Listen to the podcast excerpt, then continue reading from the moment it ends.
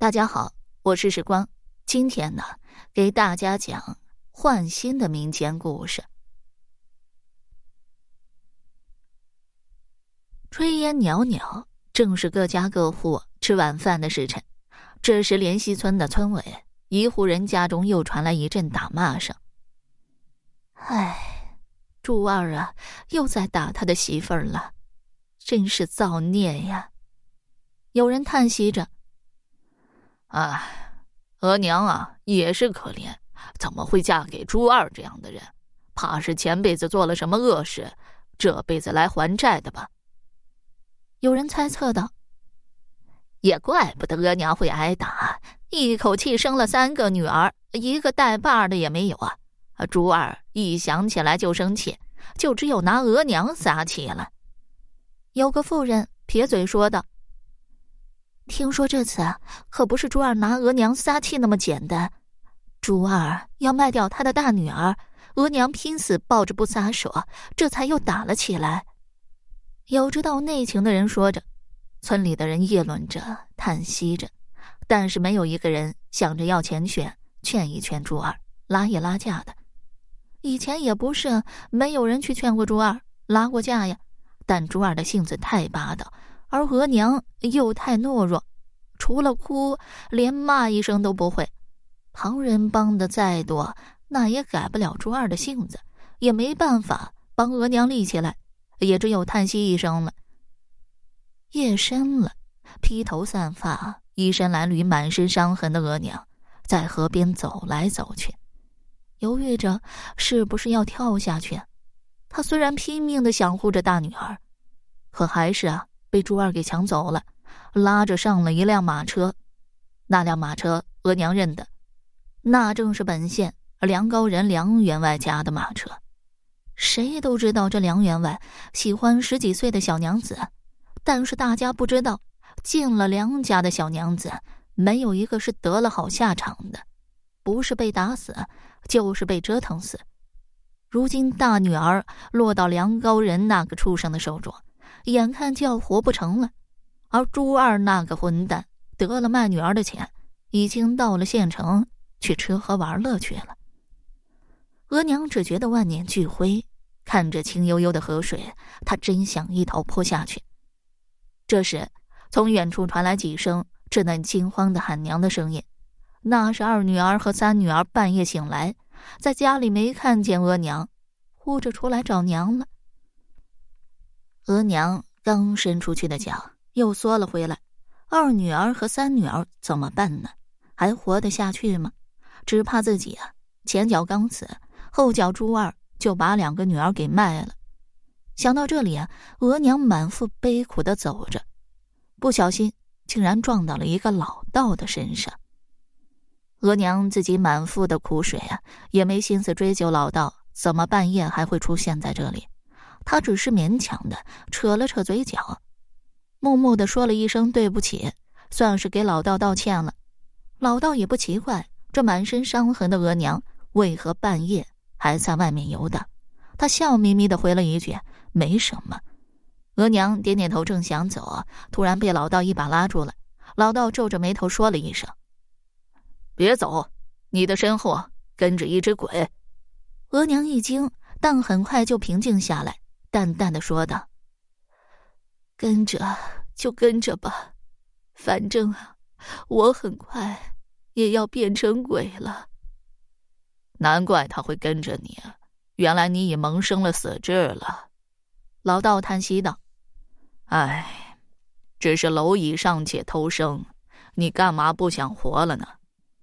额娘惨然一笑：“哼，其实啊。”不光不想我自己活了，我还要把我的两个女儿也带上，不让他们再在这个世上受苦。几句话的时间，远处又传来额娘两个女儿的哭声，那哭声更加的惶恐不安和凄切。额娘既心疼又着急，忙想过去找女儿。老道急忙对额娘说：“我和你一道去，你的身后跟着一只鬼，小孩子眼睛干净。”只怕看见了会受到惊吓。道长，你能不能把他赶走？我有点怕。和老道说了几句话，额娘的情绪正常了许多，感觉到害怕了。不能赶他走啊！我刚才算过了，你俩有缘，只是我一时还算不出你俩的缘分是什么。这老道笑眯眯的说道。两人说着话，已经看到两个小小的身影依偎在路边，正在哭泣着。额娘的心被揪住似的疼，正想过去啊，老道已经飞了过去，一手一个把两个孩子抱了起来。额娘赶紧上前去接孩子，道长闪到了一边。道长不让额娘抱孩子，额娘担心的看了一眼孩子，她惊讶的发现，就一会儿的功夫，孩子竟然已经在道长的怀里睡着了。给孩子用了入睡符，免得吓到孩子。道长笑着解释说：“额娘给道长道谢。”道长连忙摇头，关切的问道：“现在我可以问一下，你为什么想要寻死了吧？而且还要带着你这么小的两个孩子一起去寻死？”提到孩子，额娘立即想起了自己的大女儿，悲从心来，一边哭一边把所有的事情。都告诉了老道，老道皱着眉头对额娘说：“赶紧把你大女儿的生辰八字告诉我，我给她算一算，今天晚上她有没有危险。”额娘赶紧把大女儿的生辰八字报给了老道，老道掐指一算，紧皱的眉头啊松开了一些，说道：“哦，还好啊，她今天晚上还没有危险，但是明天晚上就难说了。”额娘一听老道这么说，又哭了起来。老道说道：“你别急呀，我的话还没有说完呢。刚才我不是说你身后那只鬼跟你有缘吗？你们的缘分就在这里。要救你的女儿，还得靠他。”老道说着，冲额娘身后说道：“那只怨鬼，把你的原形现出来吧。”这时，从额娘身后窜出一股阴风，在额娘身旁盘旋了一会儿，落到地上。渐渐的，一个十八九岁、一脸血污、浑身血迹的女子出现在两人的面前。哈，难怪你怨气冲天的，原来你是被人活活打死的。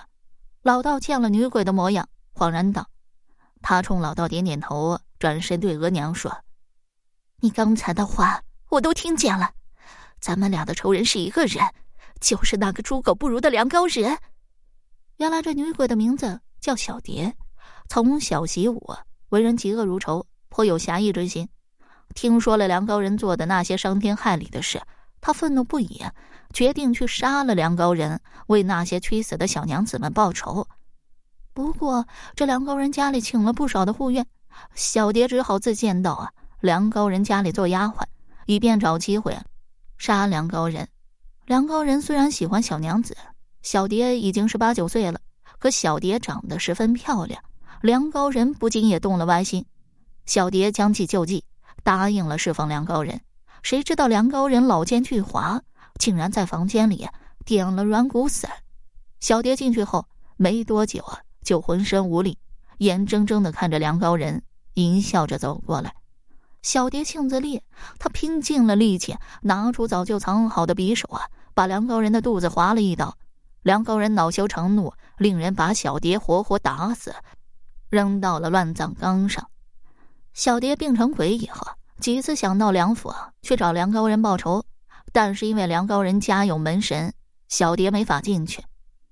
这额娘在河边徘徊，一心想寻死，因为阳气极低，被小蝶看到了，他就寻思上额娘的身，这样就能进林府杀梁高人报仇了。小蝶，你赶紧过来上我的身吧，只要能杀了梁高人。就能救我的女儿了，额娘高兴的说道：“不行，小蝶不能上你的身。”老道急忙阻止道：“好了，换心这个民间故事，我今天先讲到这儿。如果你对其他民间故事感兴趣的话，点个关注，来个赞，我接下来还会为你讲更多、更加精彩的民间故事。”